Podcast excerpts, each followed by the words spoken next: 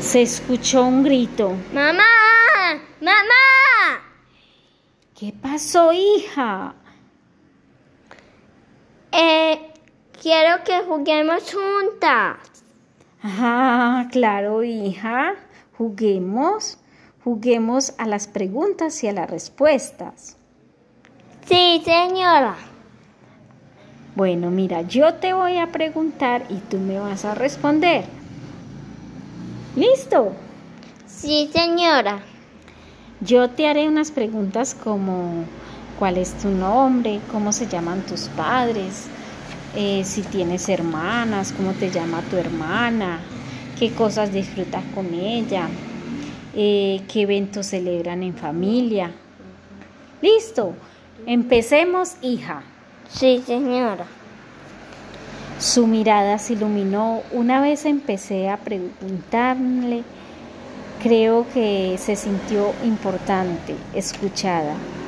Su espontaneidad me hizo reír a carcajadas, una y otra vez.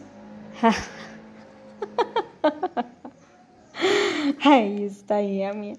Y no era más como aquella princesa de casa, como solíamos llamarla. Cada vez se le daban más ideas, la parte de la historia que ella estaba creando, donde era la protagonista sin saberlo.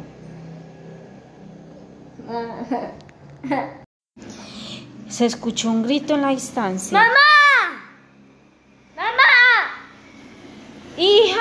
¿Qué pasó? Quiero ganar contigo. Ay, me asustaste, hija. Claro, hija, juguemos. Juguemos a las preguntas y a las respuestas. Yo te voy a preguntar y tú me vas a responder. Sí.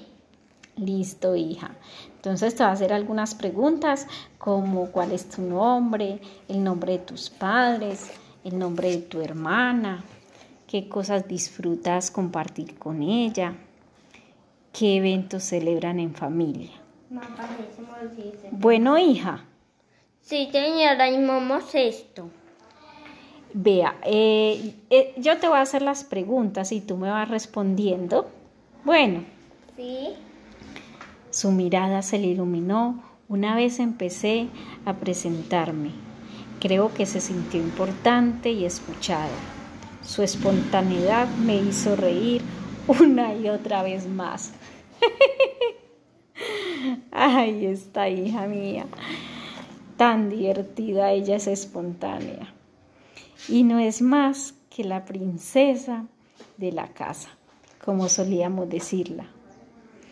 Cada vez más me sorprende con su creatividad, sabiendo que es una historia que estamos creando juntas y ella la protagonista sin saberlo. Y yo pena mi mamá.